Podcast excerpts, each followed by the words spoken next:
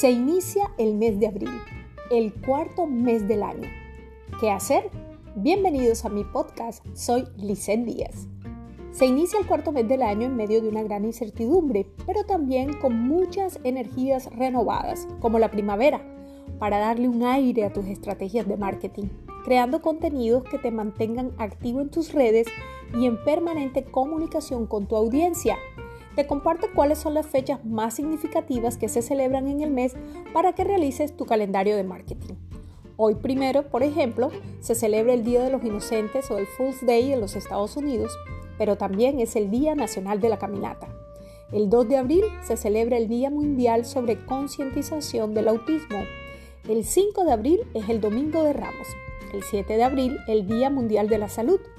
El 10 de abril es el Día Nacional de los Hermanos, pero también es el Viernes Santo. El 11 de abril es el Día Nacional de las Mascotas. El 12 es el Domingo de Pascua. El 14 es el Día Internacional de la Risa. El 16, el Día Nacional de Concientización sobre el Estrés.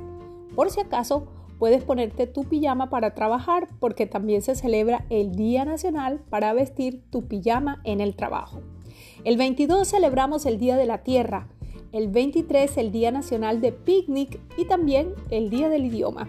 El 24 el Día del Árbol. El 29 es el Día Nacional para vestirse de jeans y también el Día Internacional de la Danza.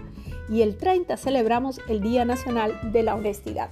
Pon a trabajar tu imaginación y cómo aplicar estas fechas claves en tu comunicación a través de las redes sociales y todas las acciones de presencia de marca que no puedes dejar de hacer ni un solo día durante esta temporada.